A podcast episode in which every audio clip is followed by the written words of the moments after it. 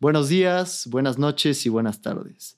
Donde quiera que estén, como quiera que estén. Bienvenidos al podcast más fuerte de México. Porque de tu arte a mi arte. Yo prefiero mi arte, mi Sebas. ¿Cómo estás, Yeya? Muy bien, ¿y tú? Muy bien. Por fin corrimos a. Por a fin corrimos a Wally. Qué, qué pinche emoción. 40 capítulos me costó. Aguantándolo. Sí, está cabrón. Qué paz, qué paz. Qué- verga, aquí está. Ay, no, no se ha ido. No se ha ido. No, es el aguador, es el nuevo pasachelas oficial. Uy, me gusta tu chamba. Sebastián, estamos sin empleo. ¿no? Ok, Oye, es que aparte este multiverso del multiverso justo. lo estamos llevando al límite, Al ¿no? multiverso. Al multiverso, Sí, sí, sí, literalmente. Oigan, hoy tenemos un capítulo súper interesante, súper padre, súper fuerte, ¿no? También. Súper fuerte. No sé qué parte es de Amor en el Arte. Yo tampoco. ¿Qué parte se llama el arte? Es ¿Cuál? La 4. La 4. No estamos, no, le, no confiamos en él, pero bueno. No, sí, porque la primera es Frida Kahlo. La segunda es. Jean-Claude. No, es la- No, a Marina. Ah, sí, Marina es la 4. Sí, es la Yola. 4. Ok, ok. Ok. Amor en el arte. Amor parte en el cuarte. arte. Oye, a mí el amor en el arte, o sea, estos capítulos me gustan muchísimo. Sí, sí, me sí. parecen súper interesantes. Tenían dos vidas muy, muy intensas, ¿no? Sí, sí, sí. Y es, este, bueno, yo creo que va a ser mi favorito. Porque sales tú. Porque salgo yo.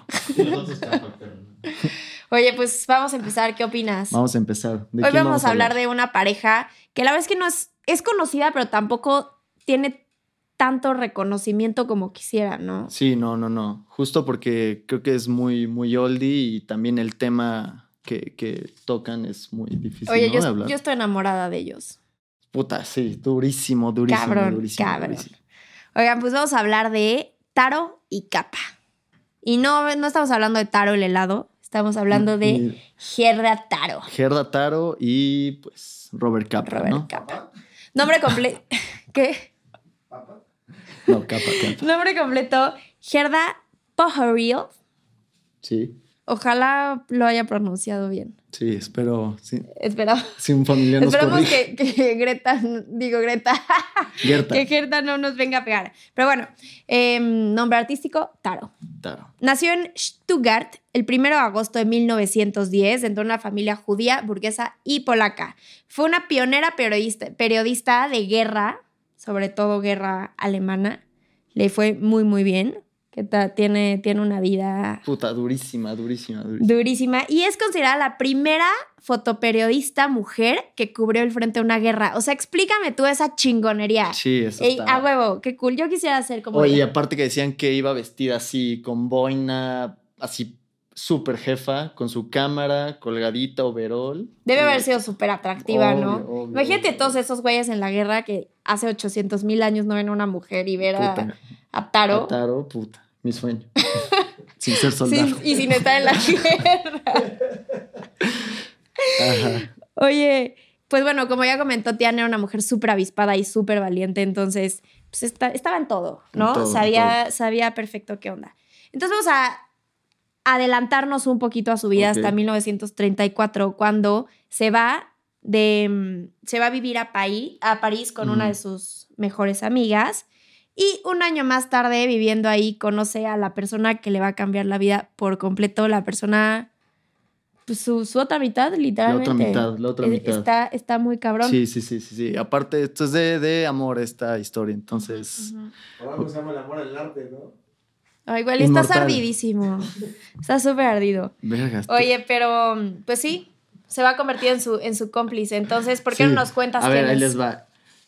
Este güey se llama Endro Erno Friedman, que es, eh, nació en Budapest en 1913, todavía era el imperio austrohúngaro, ahí. Entonces, eh, este compa es igual fotógrafo, eh, él es un, un fotoperiodista súper, súper perro, cubrió la Segunda Guerra Sino-Japonesa, la Guerra Mundial, dentro de la Guerra Mundial cubrió el Blitz de Londres, la guerra del norte de África, la invasión de Italia, que es donde, un fun fact, ahí se murió el papá de Roger Waters en, en ¿Ah, sí? la batalla de Anzio, sí, sí, sí. Luego la batalla de Normandía. No, para él no. Bueno, hizo un disco, pa. The Wall nació de ahí. Fue para algunos. Fue para algunos. Un fact. Para los que lo mataron. fact. Y este, Too- too far. la batalla de Normandía en la playa de Omagh, que esa es la más importante, y la liberación de París, ¿no? Entonces es un güey súper, súper perro que ha estado en las guerras más importantes y de, de- de la historia. Él, súper chico, se fue, fue exiliado de Hungría en 1931 y antes conoció a Eva Besnio, ¿no? Que es la que le enseñó a, A tomar fotos. a tomar fotos. Sí, le cambió la vida, Le ¿no? cambió la vida, aprendió y de allí a los 18 años eh, se fue a vivir a París, que es donde conoció a... A nuestra queridísima. Oye, pues les voy a platicar un poquito de cómo se conocieron. Sí, ¿Qué está chido. No sabemos exactamente la fecha en la que se conocieron, pero fue entre 1932 y 36. Y pues bueno, todo el mundo sabe que París tiene fama de ser la ciudad de los enamorados, ¿sí o no? Y pues ¿Será? con estos güeyes no fue la excepción. No.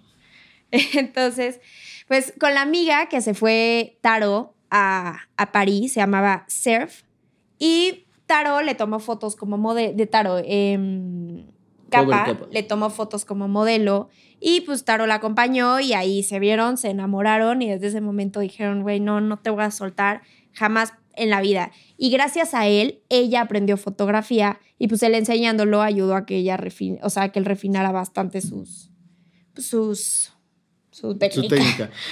Bueno, aquí hay algo, bueno, Endre, nosotros le decimos Robert porque ya es como el nombre artístico que se le quedó, pero bueno, Endre es, es- Chisma. es- es Robert y aquí es donde vamos a entrar al rollo, que esta parte es como lo más chido de esta relación, que juntaron nombres, hicieron un personaje que se llama Robert Capa, que es donde como firmaban como fotógrafos los dos, ¿no?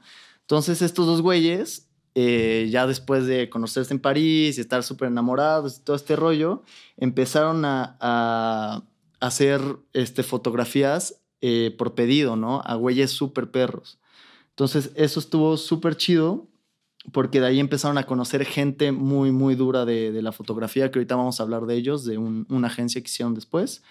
Pero ahí es, es donde conocieron a Imre Weiss, mejor conocido como Siki. Siki. Ahorita hablamos de Siki. Ok. Y bueno, esta es una frase capa que decía, estoy usando un nuevo nombre en el trabajo, ahora me, me hago llamar Robert Capa. Casi se puede decir que he vuelto a nacer, pero esta vez sin causar dolor a nadie.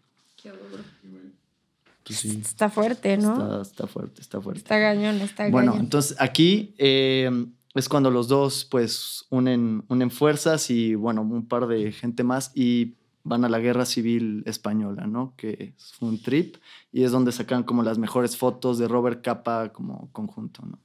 Que bueno, como ya comentó Tian, se fueron a cubrir el conflicto, pero en esta guerra fue, o sea, pasaron a la historia de la fotografía y se volvieron inmortales completamente porque verdaderamente se la rifaban. O sea, de hecho, siempre decían que si no te acercabas lo suficiente, quería decir, o sea, si tus fotos no salían buenas era porque no te habías acercado lo suficiente, lo cual está muy cañón porque se dice que Taro de hecho se arriesgaba más de la cuenta, o sea, que sí se exponía demasiado y que, es- que en Sí, él no, no, claro, imagínate. que en él.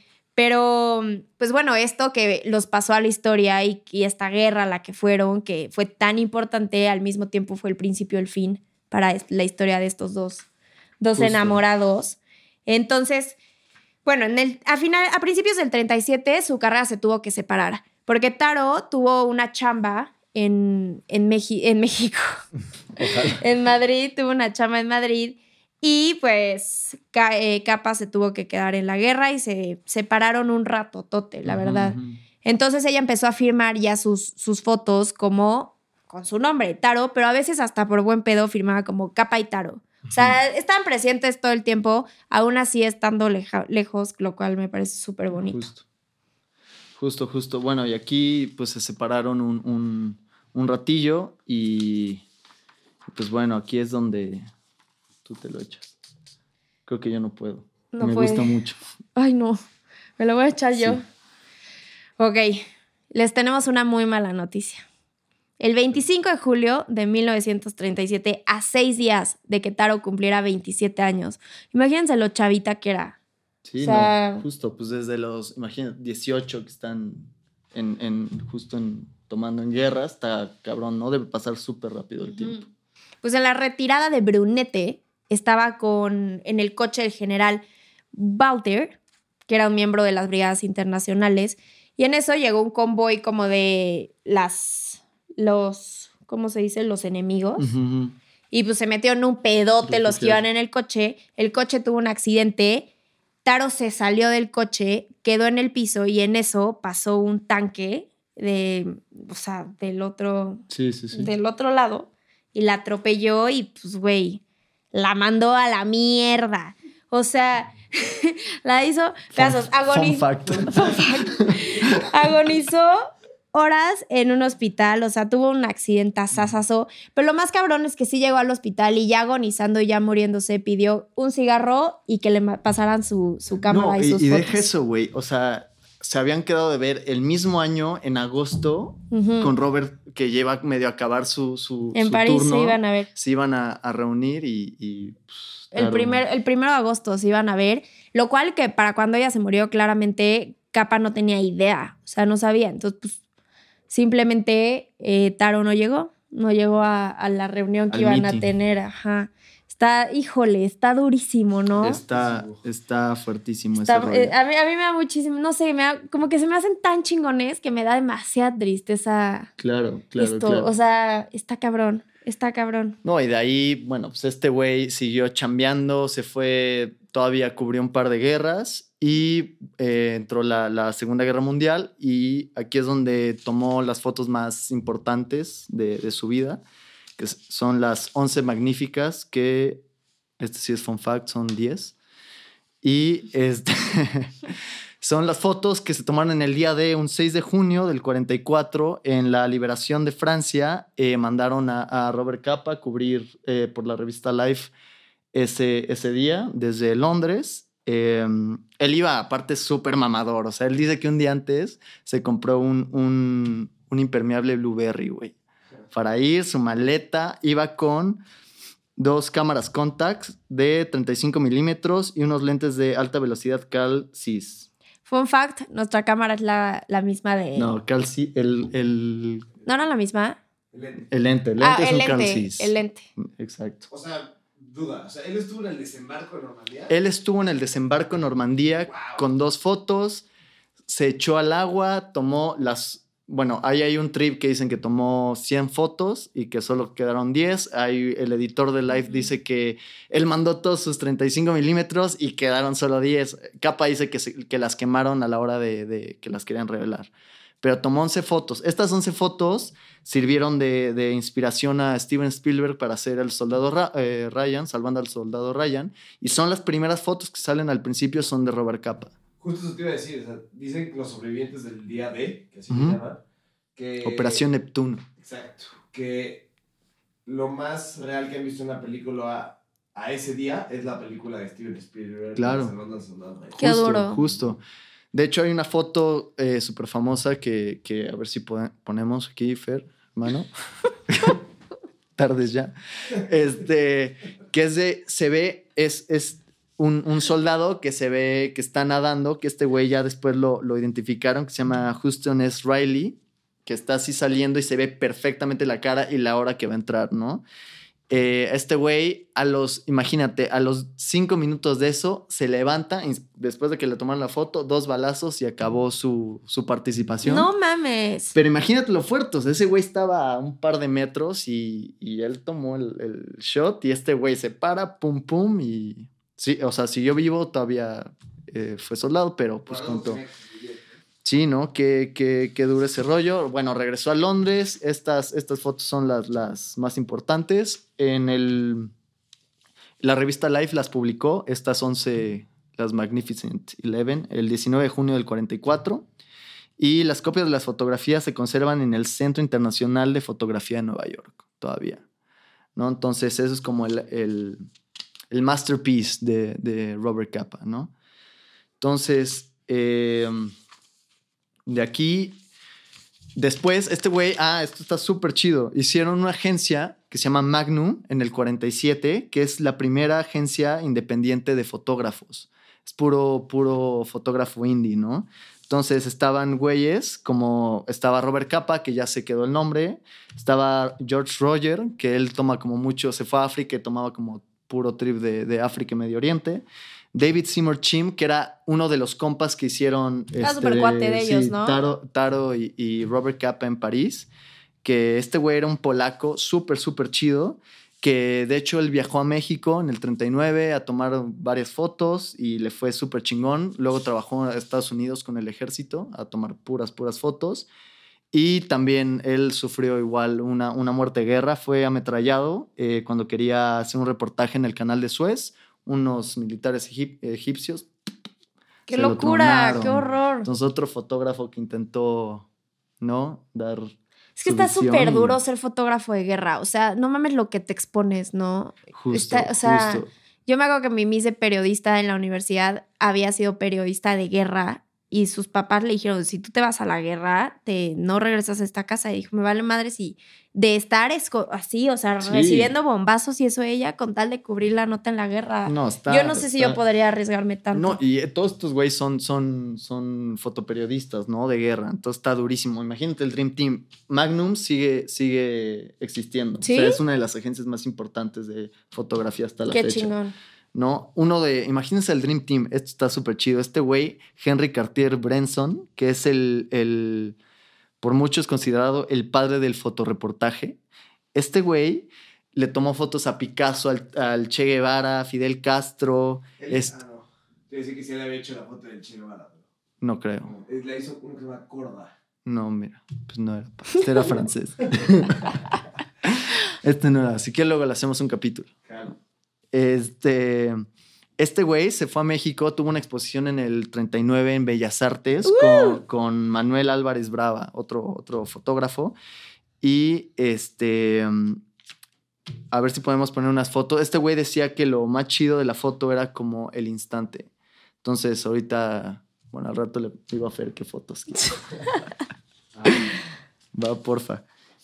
Y de aquí, este, nos vamos a pasar a qué hicieron con los, los 35 milímetros de, de las fotos más famosas de Robert Capa, ya como, como A ver, cuéntanos. Robert Capa y, y el Chim, que era como su compa, ¿no? Hay una, un documental que se llama El maletín, La maleta mexicana. la maleta mexicana o valija mexicana, que la hizo eh, Trisha Steve. ¿En dónde está? ¿Sabemos? ¿La maleta o...? La ma- No, no, el documental. Creo que ahorita lo checó. ¿Te acuerdas, Chubis? ¿Dónde Está estaba? en film latino. Según yo. Era otra. era Bueno, otra. bueno Cuando X. sepamos se los ponemos en un story. ¿Sí? La forma, creo que sí. Está en... No, solo está en film latino y sí.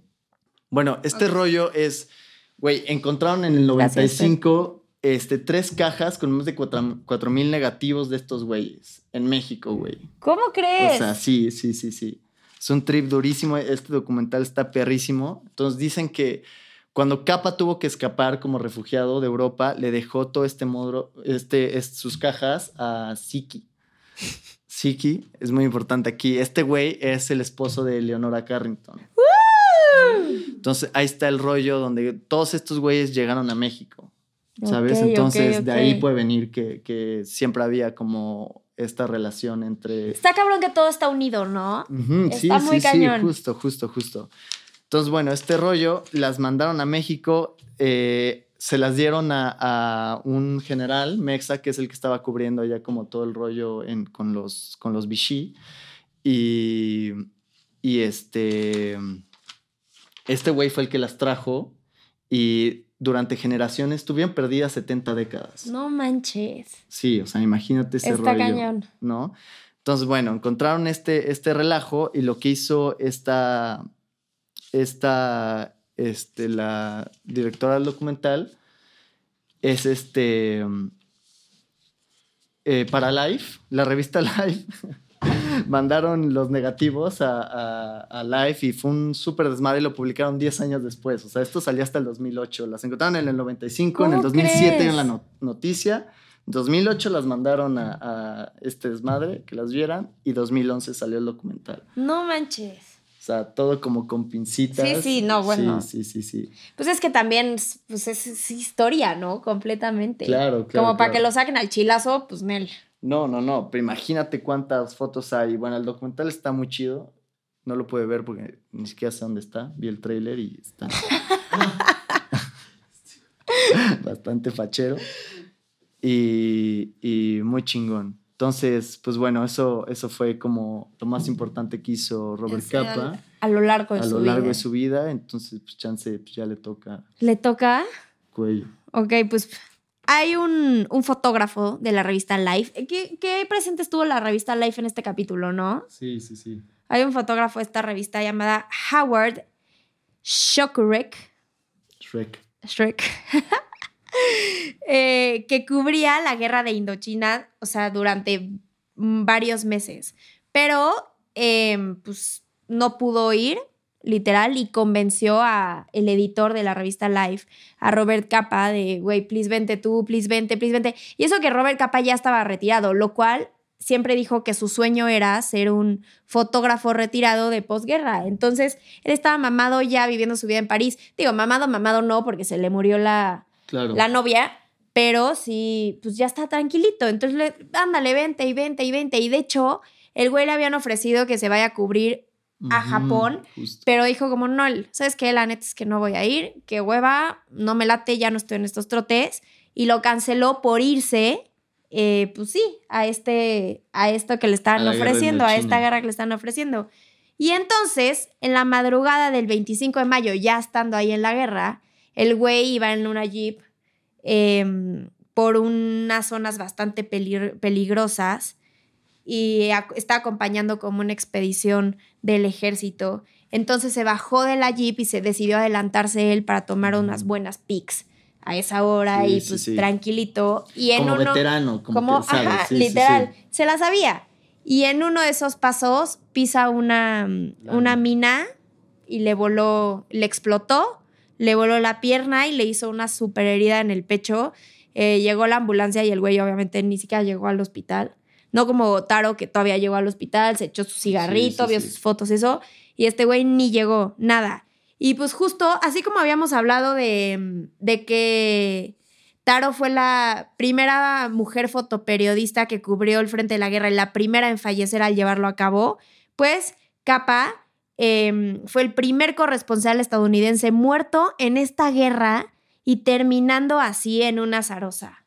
Está, está cabrón y, y esto solamente nos dice un poco que, mm, o sea, en conclusión en esta historia de amor es que uno no hubiera podido vivir sin el otro. Justo. Y está muy chingón porque creo que eso es justo lo que una persona busca, el estar con alguien, ¿no? Claro, y que la historia se construyó, o sea, la historia de amor se construyó estando lejos, ¿sabes? O sea, está Sí, súper sí, con sí. el tiempo. Está, está Está cabrón. y está romántico que los dos se hayan muerto en guerra, ¿no? Sí. Es que justo por eso llama tanto la atención. Realmente es muy, es muy, pues es que es muy romántico y es muy trágico, ¿no? Al final lo romántico es un poco trágico. Claro, claro. Entonces, pues está cabrón. O sea, todo el mundo quisiera un amor así sin que nos, De la guerra. sin morirnos en la guerra, pero. Sí, sí, sí. No, haciendo lo que te apasiona, ¿no? sí, O porque sea, aparte bueno, si algo tenían era pasión estos güeyes, justo, ¿no? justo.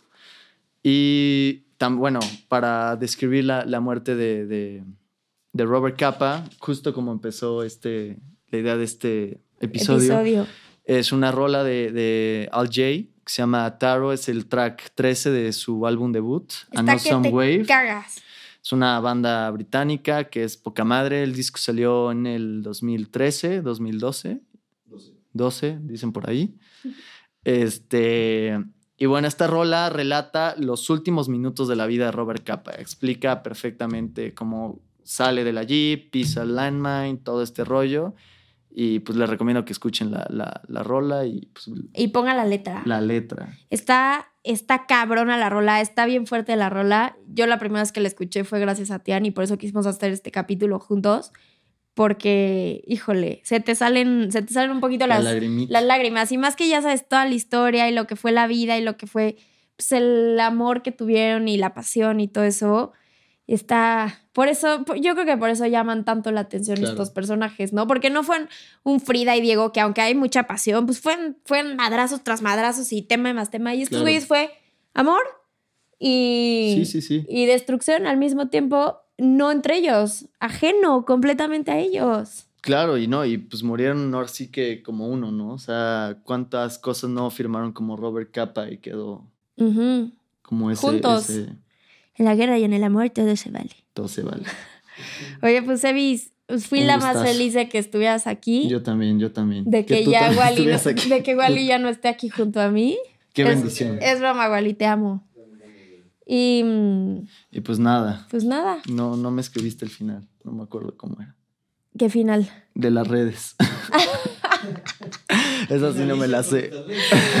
Oigan, pues si Tía no se la sabe, yo sí me la sé. Síganos en todas nuestras redes sociales porque tu arte a mi arte ya tenemos TikTok, les vamos a echar Uh. más ganas como siempre. Instagram, está súper cool el contenido que tenemos, hacemos Sí, sí, dinámicas. sí. Está increíble, vayan a dar una vuelta al Instagram, please suscríbanse en YouTube. Nos surge monetizar, porfa. Y a mí, yo ya tengo una urgencia por monetizar. O sea, a mí, Sí. a mí- es que saben que yo sería la más feliz ya trabajando de este podcast, porque a mí me hace súper feliz. Y la placa.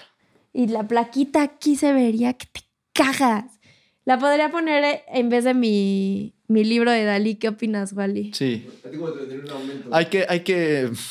Lo que sea, güey. Una cena, aunque sea. Oigan, entonces. Se prometió. Vamos a traer tu placa. Aunque sea de 103 seguidores, suscriptores. Pues mira, por tenemos ahí a, Manuel Meneses como mi plaquita. Ok. Entonces ya con eso. En lo que llega la del 100. Pero bueno, en lo que llega la del 100, comenten, suscríbanse, likeen y no nos abandonen, sigan aquí con nosotros. Politean, de tu arte a mi arte, ¿qué prefieres? Las fotos de Robert Capa. Yo miarlos. Adiós. Adiós.